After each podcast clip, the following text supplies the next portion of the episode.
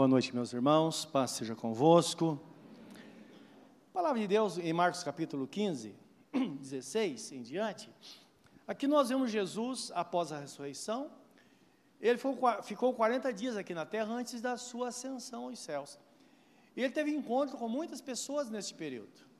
Muitas pessoas. E cerca de 500 irmãos tiveram contato com Jesus é, nesse período dos 40 dias. É? E tinha aqueles que eram mais chegados, os apóstolos, e ele dá orientação aos apóstolos, focando assim, como seria a igreja. Então, até aqui não era reconhecido como igreja, era o povo de Israel, como nação, que sustentava o testemunho da relação do homem com Deus. E a partir de agora, Jesus, então, ele dá abertura, mostra aos discípulos que um novo tempo ia começar, e aí sim seria a formação da sua igreja. E ele fala aqui em, em Marcos capítulo 15, antes da leitura vamos orar, não é que está me esquecendo, depois eu, nós vamos ler. Querido Deus e Pai, estamos na Tua presença, diante da Tua palavra, que vem alimentar a nossa alma, o nosso espírito, Senhor. E principalmente hoje, que nós também vamos juntos participar da ceia do Senhor que é o teu corpo e o sangue do Senhor representados no pão e no cálice. E sabemos que isso é tão real que tu disseste, ao tomar o pão e consagrar, tomai e comei, isto é o meu corpo que é dado por vós. Fazer isso em memória de mim. E a respeito do cálice também disseste, isto é o meu sangue, a nova aliança no meu sangue, derramado para perdão dos vossos pecados. E fazer isso também todas as vezes em memória de mim. Meu Deus, nós recebemos esta palavra no nosso coração. E queremos agora pedir que a tua bênção esteja sobre nós, alcançando-nos de forma, ó Deus, maravilhosa no nosso coração.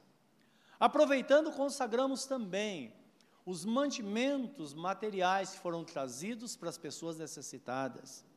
Que nosso coração deve se estender a misericórdia e a piedade. E nós pedimos que santifiques nesta hora também, para que a bênção seja completa nas nossas vidas e nas vidas dos nossos irmãos. É o nosso pedido em nome de Jesus. Amém.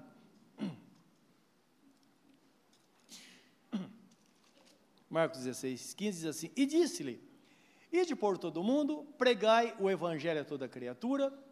Quem crer e for batizado será salvo, mas quem não crer será condenado. Esses sinais seguirão aos que crerem. Em meu nome expulsarão os demônios. Falarão novas línguas. Pegarão nas serpentes e se beberem alguma coisa mortífera, não lhes fará dano algum. E imporão as mãos sobre os enfermos e os curarão.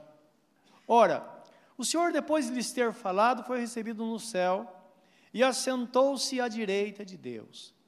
E eles, sendo, tendo partido, pregaram por todas as partes, cooperando com eles o Senhor e confirmando a palavra com sinais que se seguiram. Amém. Então, o que Jesus diz nessa palavra sobre a, a fé, a salvação pela fé, aquele que crer e for batizado será salvo. E o texto fala sobre todas as promessas que estão à disposição daqueles que creem. Que nós vimos aqui todas essas promessas. O apóstolo São Pedro, em Atos 2, 36 em diante, quando ele fala ao povo de Israel, ele diz que uma pessoa convertida e batizada para é, é, dar autenticidade à sua fé, a ela está todas as promessas. Diz a promessa a respeito a, a, aqueles que creem, aos seus filhos também, e a todos aqueles que estão longe. Então Deus fala de gerações né, na presença dele, e é possível. Quando nós vivemos muito tempo com o Senhor, nós experimentamos isso. E eu quero dizer-lhes que é uma experiência maravilhosa. Quando eu penso, por exemplo, que eu posso alcançar na minha mente, é, meus avós, eles amaram a Deus de todo o coração. Estão no céu. Pois pensa, meus pais também. Agora nós também. depois nossos filhos. Então é maravilhoso você ver geração e geração na presença do Senhor sendo transformado, transformado por Ele, não é? E há um perigo muito grande quando a pessoa simplesmente ela não entende ah, essa aplicação da palavra. Hoje nós, do, do, quando estávamos realizando o batismo, num dado momento, quando esperava o momento exato, o irmão falou comigo. Ele disse: Olha, eu tive uma experiência maravilhosa com Deus. Ele disse: Há, há muito tempo eu tenho buscado a Deus. Eu falou: Olha, eu, eu acho que eu vivi de igreja em igreja a vida inteira. E é, ele falou: sabia que precisava ser batizado, mas é, o, o, cada batismo ia passando, até que eu tive um sonho. Disse: foi muito real. Eu, eu sei que foi uma visão de Deus. Foi muito real. Eu tive um sonho que levei um tiro. Eu fui socorrido, estava na ambulância, e as pessoas só diziam assim: ele vai morrer. Ele, naquela angústia, no sonho, e vinha, vinha aquele pensamento: eu vou morrer e não fui batizado. Olha que, que situação. E de repente ele morreu. Sabe o que é a pessoa sonhar que morreu? Não é? Ele percebeu que já tinha, não estava mais aqui na terra. E foi uma angústia muito grande, até que veio um alívio do coração dele, que alguém disse a ele: Olha, mas ele tem uma marca. E ele disse: Hoje foi respondido no culto que nós falamos sobre ah, o selo do Espírito Santo na vida do crente. Isso, quando eu acordei, a primeira coisa que eu fiz, falei: próximo culto, vou para a igreja, vou dar meu nome, vou ser batizado. Hoje ele foi batizado. Ele estava muito feliz, não é? E ele falou comigo: Eu falou, meu Deus, e se eu morrer sem ser batizado? O que seria da minha vida? Mesmo que Deus tivesse misericórdia por causa da minha fé, minha ignorância, eu fosse salvo, mas eu não teria passado por essa experiência. Então, meus irmãos, muitas vezes essas coisas, que, sonhos que Deus nos dá ou dá à pessoa, traz a nós como experiência para mostrar um pouquinho do que é estar do outro lado, que tudo acontece num piscar de olhos. Então nós recebemos a palavra, Aí nós perguntamos, mas o que de fato é ser salvo?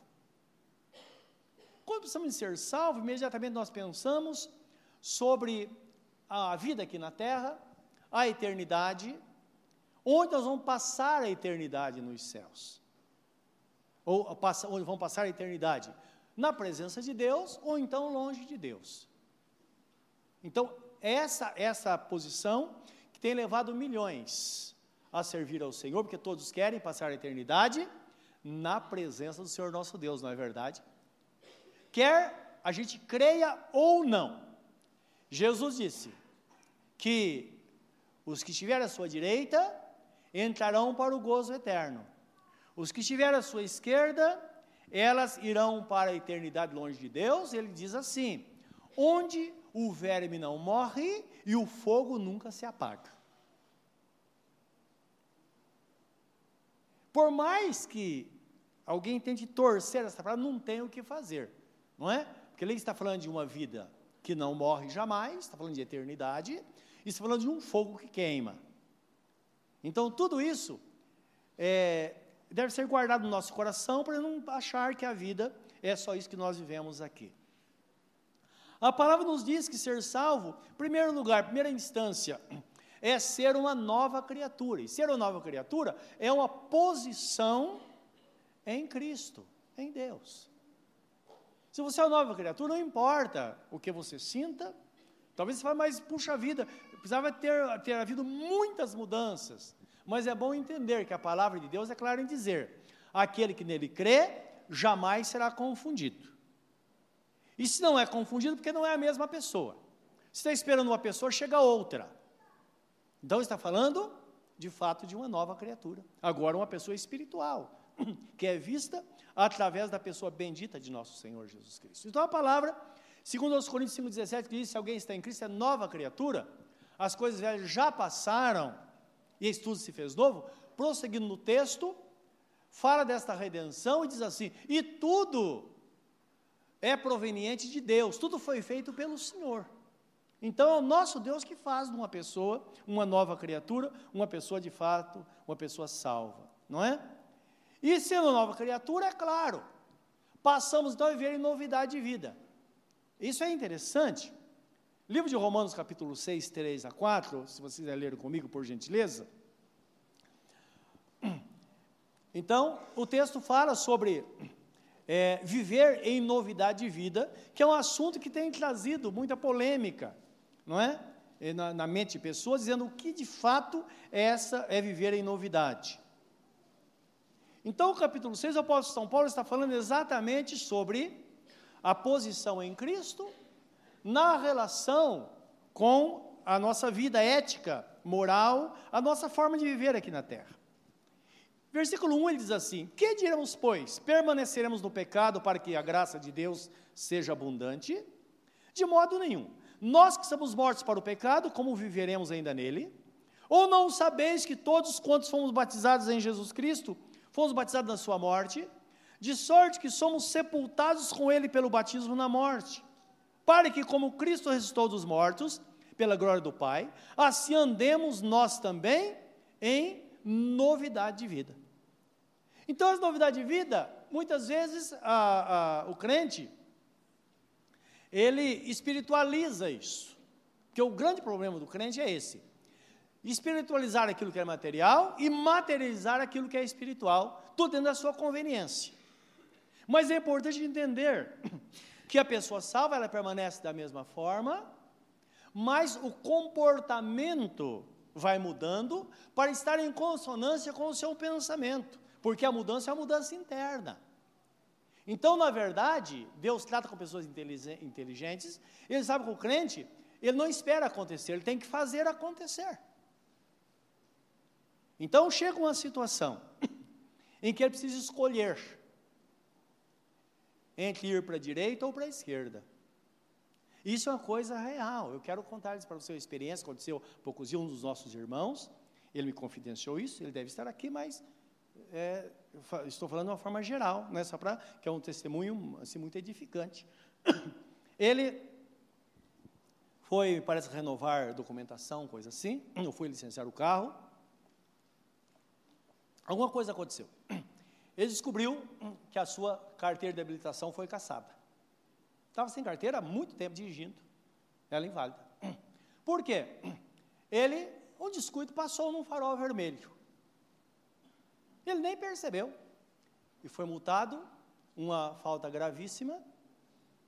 Mas ele pensou, pagou a multa, não, tudo bem. Não é? De repente descobre que estava dirigindo forma irregular porque foi caçada por ser uma multa gravíssima. tá bom. Aí entrou em desespero. Precisava do carro e precisava dirigir. E foi no órgão onde, onde resolve isso e disseram: olha, você Passa para uma autoescola e, e lá você se inscreve, tem que fazer aquele curso, como que chama? CFC. Né? Curso muito bom, porque ajuda a entender de, de trânsito. E é obrigatório. Chegando lá, eles disseram para ele: olha, você tem dois caminhos. Você faz o curso, ou então você paga uma taxa e você não precisa fazer o curso. Mas é obrigatório. Ele discute, mas não é obrigatório o curso? É obrigatório, mas você sabe como é, né? Ninguém faz. Eu disse, não, nem passou pela minha cabeça isso. Ele não disse, mas pensou consigo, eu sou crente. Mas se ele pergunta, o cara diz, mas muitos crentes fazem isso. Não é verdade? Você pensa corrupção no país? Mas a corrupção está dentro da nossa casa, não é? E a gente está aí brigando, como disse Jesus: não adianta coar o mosquito e engolir um camelo. E ele disse: não. E ele disse com um grande sacrifício. Teve prejuízo no trabalho, precisou dispor de tempo, mas ele fez uma semana do curso legalmente, porque ele disse: Eu sou um servo do Senhor e tenho que viver em novidade de vida. Isso é novidade de vida. São os desafios do dia a dia que o crente se porta como crente. Não é? Então, quando nós começamos a pensar, porque um linguajar do crente, olha, eu quero viver o sobrenatural. E alguma pessoa pensa que vai chegar a ser Deus, não é verdade? Então a ideia é essa. Existe um pensamento, a pessoa vai se aperfeiçoando, não é verdade. Nós sabemos que, como disse Santo Agostinho acerca de Jesus, ele diz que Jesus ele era tão humano que só podia ser Deus. Então, estou falando de uma pessoa humana, uma pessoa que está vivendo aqui na terra, mas porque ela crê em Jesus, ela tem consciência que ela nasceu de novo, ela tem uma nova mente, um novo coração, e ela tem que fazer por onde? A viver ou para viver em novidade de vida. Isso acontece todos os âmbitos da vida cristã. Com Jesus aconteceu assim. Então a Bíblia descreve mais ou menos assim o sacrifício de Jesus, a sua ida a Jerusalém para ser, para ser sacrificado. Está escrito no livro do profeta Isaías: Eis que o teu rei vem em Sião, montado num jumento, num jumento, não é? Justo e salvador. E as pessoas iam aclamá-lo como rei. Estava escrito no Velho Testamento. Eles estavam chegando em Jerusalém, Jesus falou para eles, chegando no Monte dos Oliveiras, disse: Olha, pegou dois discípulos falou: Olha, vai nesse endereço, e você vai encontrar um jumento. Pega esse jumento, vão, vão dizer para você: Olha, por que você está pegando o jumento? Só diz assim: o mestre precisa dele. Eles foram pegar o jumento e trouxeram. E Jesus disse: tem que ser feito isso para que se cumpra as escrituras. Então está escrito. Como estava escrito, não aconteceu aleatoriamente. Jesus sabia que estava escrito e ele fez para cumprir aquilo que estava escrito. Dá para entender isso? Então, ver novidade de vida é isso. Nós sabemos, temos as normas, as regras de fé para viver, e nós andamos segundo essas regras. E a Bíblia Sagrada fala que na nossa vida cristã precisamos andar segundo as regras bíblicas, não é? Que é como aquele que está é, é, caminhando para um alvo, está correndo para um alvo. Não é verdade? Então o apóstolo Paulo fala: ninguém pode ser coroado se não lutar legitimamente dentro das normas. As normas são escritas. E nós fazemos para que aquilo que está escrito se cumpra na nossa vida. Então perceba que nós podemos ver uma vida abundante, experimentar grandes coisas de Deus a partir do momento que nas encruzilhadas da vida nós optamos por servir a Deus. Isso muitas vezes com muito prejuízo. Porque Jesus disse: aquele quiser ganhar a sua vida, perderá. Ah, mas eu não, se esse irmão dissesse, mas eu não tenho tempo, eu posso até perder o emprego. E Deus sabe. Sim, claro que Deus sabe. Deus sabe que muitos vão se perder porque foram negligentes, porque não quiseram é, obedecer a palavra não é? Então, é o caminho indicado pelo Senhor quando fala de ser uma nova criatura, não é? Então, é, de fato, ter uma vida nova. Porque esta pessoa agora tem discernimento. A pessoa sem Jesus, ela não consegue discernir as coisas espirituais. É por isso que uma pessoa, quando ela não conhece a Deus, existem algumas que aplicam a leitura da Bíblia Sagrada. Elas não entendem nada. Tanto é, você vai nas faculdades por aí, a maioria dos cursos, é, as pessoas usam a Bíblia. Não é? Eu vi certa vez um grupo de pessoas né, que estava fazendo um curso de pedagogia na faculdade, estava fazendo um trabalho, e eu ouvi comentário, e as pessoas estavam discutindo o sermão de Jonas Edwards, o, o, o pecador na mão de um Deus irado. Eles estavam discutindo esse, esse sermão, não é? mas com outro olhar, com outra ótica. Agora, quando a pessoa se converte ao Senhor, aí a palavra de Deus tem sentido para ela, porque os seus olhos espirituais, como ele fala, os olhos do entendimento são abertos. E muitas vezes uma pessoa que às vezes mal sabe ler, mas ela vai lendo e o Espírito Santo vai esclarecendo, ela vai tendo revelações da palavra de Deus, coisa que o outro não teria. Então, o discernimento, na verdade, é ter a, a, os olhos abertos para ver as coisas, não segundo a nossa ótica somente, mas nós conseguimos ver uma situação de vários ângulos. Vemos aquilo que pode agradar a Deus, aquilo que não pode. Vemos as coisas da ótica humana, mas vemos também as coisas da ótica divina. E eu quero ler com vocês um texto que está em, em 1 Coríntios, 2 Coríntios, 2, 11 a 16, que fala de, desse discernimento que só o crente tem, só aquele que está em Cristo tem. Aquele que não tem Jesus, ele vê as coisas segundo a, a, a ótica humana, e muitas vezes uma ótica deturpada, não é? E não segundo aquilo que, segundo as coisas espirituais. Por quê? Na verdade, todos nós somos dirigidos de alguma forma, vimos isso por muitas vezes. Ou o homem é dirigido por Deus, através da direção do Espírito Santo, ou ele é dirigido pelos demônios. E até pessoas religiosas. Por isso que a Bíblia Sagrada fala que aquele que nele crê nunca será confundido, quer ser judeu ou grego. Judeu estava falando do mundo religioso, grego do mundo intelectual e secular.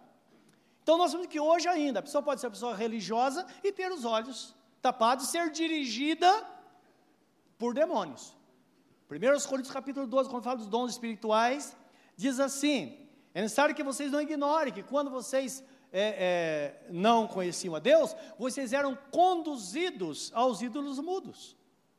Então, algo conduzia a pessoa a adorar uma imagem de escultura, que é a maior loucura que eu possa imaginar, a maior loucura que existe, é o extremo da loucura, a pessoa pegar um objeto feito de argila, cimento, ouro que seja, e se dobrar diante dela e achar que Deus está ali. Não é verdade? É a pior loucura, e eu não consigo conceber isso. E Quantas pessoas fazem isso? Então existe um mover por trás para levar a pessoa a algum lugar.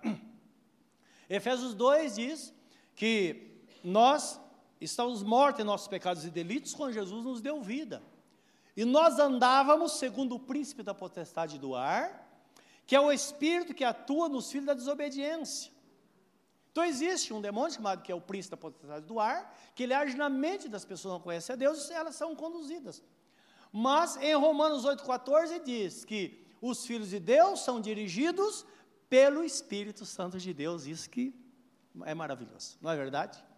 O Espírito Santo conduz os crentes e conduz a toda a verdade. Por Jesus falou assim, livro de, de João, acho que parece capítulo 16, não fala a memória, ele diz assim: quando vier o Espírito Consolador, ele vos anunciará todas as coisas, vos conduzirá a toda a verdade.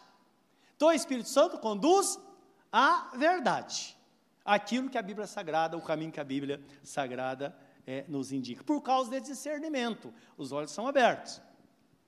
E aqui diz: porque qual dos homens sabe as coisas do homem, senão o Espírito do homem? Do homem que nele está. Assim também ninguém sabe as coisas de Deus, senão o Espírito de Deus, está em 2 Coríntios 2,11.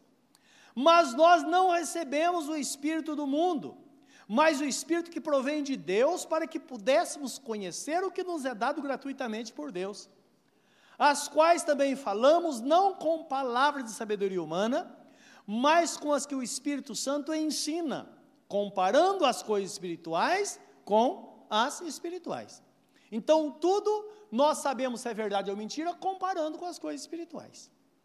Ora, o homem natural não compreende as coisas do Espírito de Deus, porque ele parece loucura, e não pode entendê-las porque elas se discernem espiritualmente. Mas o que é espiritual discerne bem tudo, e ele de ninguém é discernido, porque quem conheceu a mente do Senhor para que eu possa instruir, mas nós temos a mente de quem? Cristo. Essa mente de Cristo indica exatamente a iluminação do Espírito Santo na nossa mente, que faz com que nossa mente seja aberta para as coisas espirituais. Então, ser salvo, ser uma nova criatura, viver uma nova vida, é exatamente isso: é ter discernimento e optar por servir ao Senhor, por estar na presença do Senhor nosso Deus. E aqui é importante por quê? Por falta desta visão espiritual, desse discernimento, é que as pessoas ficam totalmente confundidas. Não é? Às vezes, diante de qualquer situação, fala, Deus me abandonou. Ou então, por que é que está acontecendo isso justamente comigo? Como que se nós fôssemos tão privilegiados que o sofrimento deve vir para os outros e as coisas boas para nós. Jó já disse isso. Como que podemos experimentar as coisas boas de Deus e não experimentar as coisas ruins? Devemos estar prontos a experimentar tudo, porque até as tribulações têm um papel na nossa vida. A tribulação, ela produz a paciência, a paciência produz a experiência, a experiência produz a esperança, e na esperança não há confusão, porque o Espírito Santo, ou melhor, o amor é derramado em nossos corações pelo Espírito Santo. Esta palavra está em Romanos capítulo 5, versículo 1 a 3. Estou indicando o papel de todas as coisas da nossa vida. Então é importante entender que o reino de Deus é a dinâmica do reino. E a, a, a força do reino é apresentada na Bíblia como a habilidade do exército romano. Como eles funcionavam? É interessante que hoje os Estados Unidos é a maior força bélica do planeta. Mas não dá para ser comparado com o que era o Império Romano. Interessante isso, não é verdade? Eles não tinham nada da tecnologia de hoje. Mas, segundo o que mostra a Bíblia, nós vemos a forma. Eles saíam para as guerras e sempre voltavam vencedores. E quando chegava em Roma, Paulo faz, faz alusão a isso, na Epístola de Paulo aos Coríntios, segunda epístola, que eh, quando ele fala que nós somos um bom perfume de Cristo, tanto naqueles que se perdem como naqueles que se salvam, não é? Então fazendo alusão à chegada do exército romano em Roma, que aquela multidão, não é, de soldados, marchando, na frente do soldado, carruagem carregada de flores, de rosas, Atrás também, então era uma entrada maravilhosa. E por fim, lá no, no, no final da fila, estavam os prisioneiros. E alguns que eram até condenados à morte. Por isso que o apóstolo Paulo, aqueles, há, uma grande festa e perfume, não é? na presença daqueles que se perdem e daqueles que se salvam. Então, eu quero que você saiba, quero que você saiba, quer a pessoa rejeite ou não a pessoa de Jesus, a festa continua porque ela vai continuar para sempre e sempre por causa daqueles que receberam o resultado do grande sacrifício. Esses soldados, quando entravam, muitos deles estavam sem braço, sem perna, que a guerra lá era, na, na, era diferente hoje, não é verdade? Então eu imagino colocando aquela capa sobre si e os soldados um amparando o outro e entrando vitoriosos. A multidão que presenciava e aplaudia não via o soldado como ele estava. Alguns estavam cheios de traumas, viram coisas terríveis. Lembra, as pessoas sempre foram gente como nós. Tinham traumas. Faltando uma perna, um braço. Não foi por isso que Jesus Cristo disse: se o teu olho direito te faz tropeçar, arranca-o e lança fora de ti, porque é melhor entrar no reino com um só olho do que o corpo todo ir para o inferno. Ou então, se a tua mão direita te faz tropeçar, arranque e lança fora de ti. É melhor entrar no reino sem um braço, sem uma perna, do que com o corpo todo ir para o inferno. É o que Jesus está falando sobre perdas que vai nos levar a um grande ganho na eternidade. Os soldados romanos recebiam aquela, aquela, aquela, aquele reconhecimento, terminava aí. Mas lembra que conosco não será assim. Quando nós chegarmos lá, antes de entrarmos nos céus, todos nós seremos transformados numa pessoa perfeita. Tão perfeita que não estaremos sujeitos à lei da gravidade, porque quando fomos chamados pelo Senhor, todos nós subiremos para viver com Ele. Imagine as sepulturas abertas, os cemitérios, todos nossos irmãos se levantando com o corpo transformado. Alguém que foi sepultado em corrupção, com o corpo deformado, muitos queimados, agora se levantam novinhos em folha, com o corpo glorificado, para viver a eternidade com o Senhor. Não vale a pena servi-lo, meus irmãos. Então, salvação é isso. Ser salvo, de fato, é estar preparado para a eternidade, mas com todos esses benefícios. Agora, esta preparação é necessária, porque se não estiver preparado, Jesus Cristo volta e a pessoa não vai. E eu quero que você leia comigo um texto em Mateus 24, 36, onde Jesus dá uma dica a nós. Não é? Ele fala: olha, estar preparado é assim, é estar atento. E saber que tudo pode acontecer a qualquer momento. E alguns perguntam, mas bom se Jesus voltasse num culto como esse, não é verdade? Todos na presença de Deus. Isso sempre permeou a mente das pessoas, dos crentes. Então o apóstolo Paulo, ele responde, ele fala assim, quer que vocês saibam, quer durmamos ou estejamos acordados, nós somos do Senhor. O importante é ser do Senhor, não importa onde estivermos. O que importa é a marca, o selo do Espírito Santo que está em Efésios capítulo 1, versículo 3, que não é batismo com o Espírito Santo, que batismo com o Espírito Santo significa imersão, mergulhar, estar submerso na presença de Deus. É o que aconteceu em Atos 2. Também não é habitação do Espírito Santo, que habitação acontece quando a pessoa se converte ao Senhor. Selo é marca. É quando você toma a decisão por Jesus e ela é marcada, há uma marca nela, e aí não importa o que aconteça, porque por causa daquela marca, ela tem a garantia da eternidade, que o texto fala, porque foram selados com o selo da, do Espírito Santo, que é o penhor da vossa herança até o dia da grande redenção. Penhor é o preço pago, é como se você fosse em algum lugar e penhorasse alguma coisa sua. Aquele bem que você piorou é a garantia para a pessoa que te emprestou um dinheiro que ela vai receber. A garantia de Jesus, que eu e você estaremos lá com Ele, é exatamente esse selo no nosso coração. Então, o crente precisa saber disso.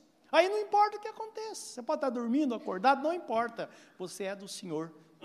E aí entra aquela questão: aquele que é do Senhor será para sempre dele, porque Jesus Cristo disse: aquele que vem a mim, de maneira nenhuma eu lançarei fora. Mas não vira as costas para Jesus.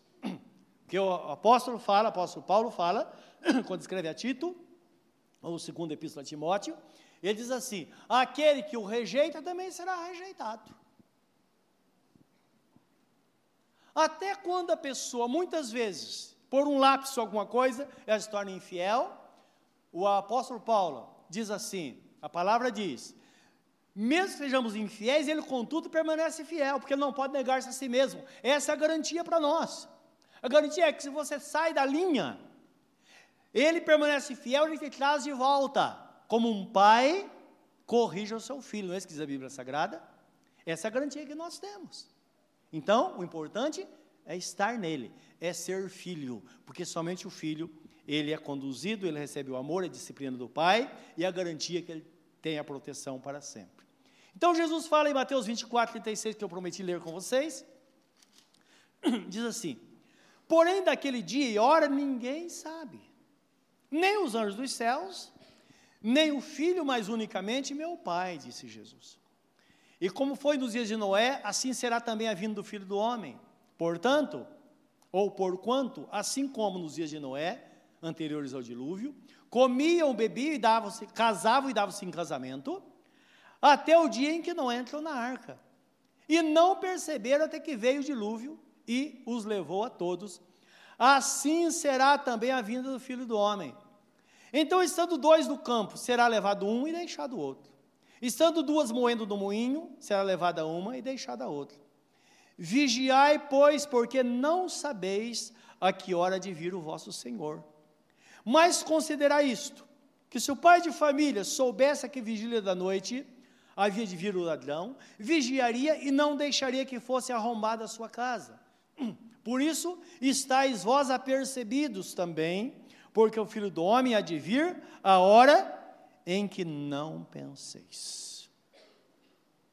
Algo que não acontecia lá no começo, e que Jesus apontou que é, é, precederia a sua volta, seria um sinal da vinda dos tempos. Primeiro, as pessoas estarão comendo e bebendo, não é? Os irmãos sabem que o prazer da humanidade, o prazer nosso é, tá na comida. Qualquer coisa, qualquer motivo é um, um churrasquinho, não é verdade? É verdade ou não é? Então, o presidente é brasileiro, cada um tem seu, seu costume, não é? Para celebrar. Aí ele fala: também lá as pessoas casavam e se davam em casamento. Isto é, todo mundo estava à procura da felicidade.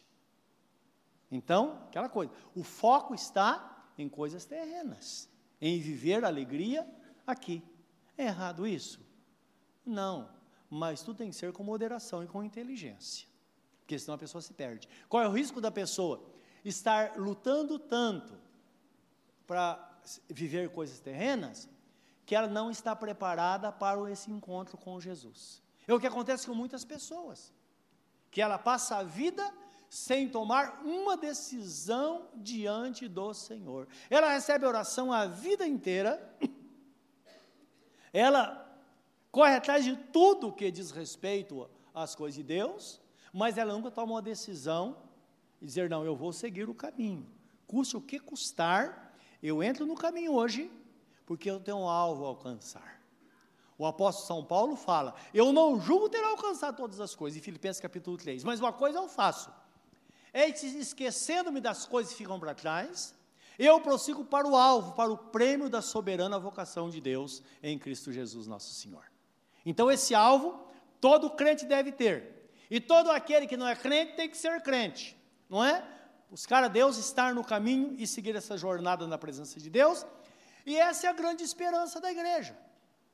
Grande esperança porque Jesus prometeu e a palavra diz que aquele que prometeu é fiel para cumprir. E nós trilhamos nessa jornada, nessa esperança, sabendo que há um caminho a percorrer. Milhões estão no caminho. É um caminho estreito, porque Jesus diz assim: estreito é o caminho que conduz à vida, à salvação. Porfiai por entrar pela porta estreita, porque larga é a porta que conduz à perdição, e são muitos que vão pela porta larga. Mas estreito é o caminho e estreita é a porta que conduz à vida, e são poucos que entram por ela. Porfiar, se você for lá no dicionário, vai indicar mais ou menos assim: uma disputa, não é? É quando chega o trem na, na plataforma e tem um lugar e tem mil olhando naquele lugar. Não é? Se bobear, sai pela outra porta. Já aconteceu comigo isso. Então eu entendo disso, não é? Que às vezes o trem está tão lotado e surge um lugar e você fala, graças a Deus, outro senta na sua frente. Não é? Então, porfiar é isso, é disputar. É dizer, não, eu tenho que, que essa é a minha posição, eu tenho que conseguir isso. O apóstolo São Paulo fala que devemos lutar, ele diz: todos que correm, correm à procura, estão correndo à procura de uma recompensa. Ele diz: correi de tal forma que alcanceis. É interessante que ele está falando de uma Olimpíada, onde todos, todos estão correndo para, para ganhar uma medalha de ouro, mas no reino de Deus há uma medalha de ouro para todos. Não fique pensando em segundo lugar, porque ela não vai ter prata nem bronze, é medalha de ouro, e você vai ver quando chegar lá, não só medalha no pescoço, mas uma coroa na sua cabeça, está escrito na Bíblia Sagrada. Que ele vai dizer na porta dos céus: Vinde benditos de meu Pai, possui por herança a coroa da vida que está preparada desde a fundação do mundo, antes da fundação do mundo. Está tudo preparado. Entra para o gozo do vosso Senhor. Imagine onde você vai passando, de repente a coroa na sua cabeça, e você entra, você venceu. A corrida foi dura, árdua, mas lembra, é uma corrida longa. Não, esta corrida não é como 100 metros rasos que a pessoa corre em 10 segundos. Não. É uma corrida que nós vamos levar toda a nossa vida.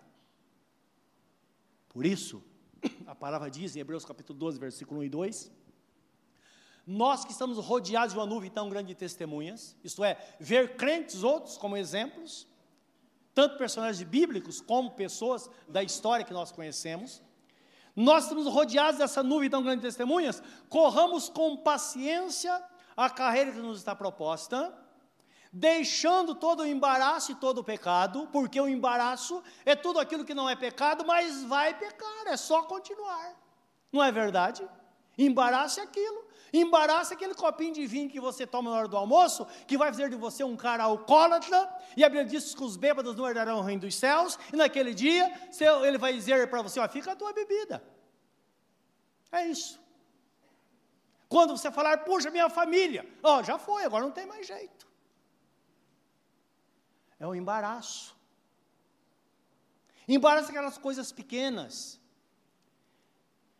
E nós bem sabemos que os pequenos hábitos, eles são como teias de aranha. Você fala, eu quebro isso agora.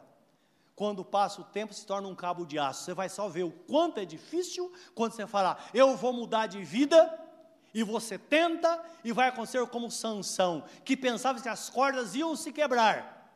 Só que quando ele tentou quebrar, ele percebeu que o Espírito de Deus já estava longe dele, e ele foi escravizado, e você conhece o fim dele.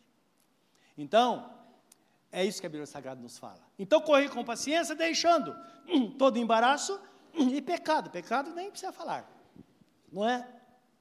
Olhando firmemente para Jesus, que é o autor e consumador da fé.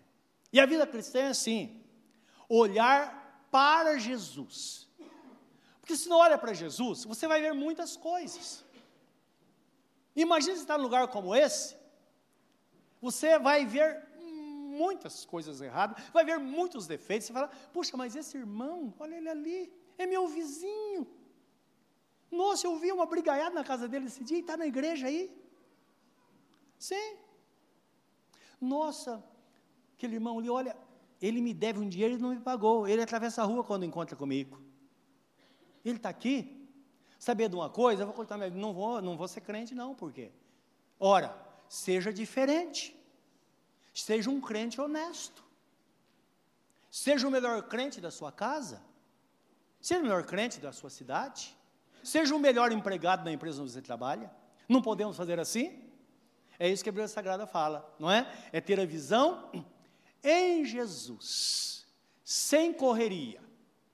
Sem correria. Porque existem algum, alguns crentes que de repente as pessoas estão tão inquietas que ela corre atrás de tudo que é novo. Quando encontra algo novo, ela pensa que é ela que está inventando fogo. E não é verdade. O outro que está ao lado dela já passou por isso por muitas vezes. Uma coisa é certa, o apóstolo São Paulo fala assim, segundo os Coríntios 10, 7, que isso fique evidente, que se alguém pensa consigo mesmo que é de Cristo, pense consigo mesmo que assim como ele é de Cristo, nós também somos. Até a segunda ordem, o que importa é que o nosso nome esteja escrito no livro da vida. O resto é o resto. O que importa é que estamos no caminho passos lentos. É melhor, às vezes, parar um pouco, diminuir o passo, do que correr o risco de tropeçar. Busque as coisas de Deus e tenha certeza absoluta: tudo que você precisa para ter uma vida nova e plena está aqui na palavra do Senhor. Aqui está o seu, como fala, que nos eh, dirige, na, nos conduz na rua. Waze, não é? GPS. GPS. E mais sofisticado, o Waze. Não é? Que às vezes faz você andar, passa por lugares terríveis, mas você chega lá. Não é verdade? Tem um tropeço, um trânsito, um acidente ali, você dá mil voltas, mas você não vai parar. Não é verdade? Esse é o Waze da sua vida. Você pode dar mil voltas, até como o povo de Israel que andou 40 anos no deserto, mas o importante é entrar na terra prometida, como fez Caleb e Josué, por causa da fidelidade deles. Então essa jornada é longa e o Senhor espera que tenhamos esta proeza na nossa vida. Então Jesus diz: aquele que crer e for batizado será salvo. E essa salvação, ela é oferecida de graça a todos nós. Talvez seja aqui, você fala, mas eu não sou salvo. Ora, tome decisão hoje. Ah, mas eu estou desviado, não tenho levado minha vida a sério. Olha, toma uma posição na sua vida. É a nossa decisão que vai mudar o destino da nossa vida. Quando nós vemos, chega, a partir de hoje eu vou estar no caminho, custe o que custar. Quero que você saiba, os crentes permanecem no caminho, eles têm uma decisão dessa, custe o que custar, eu vou estar e viver na presença de Deus, então passaremos a eternidade lá. Jesus pagou um preço para que isso acontecesse.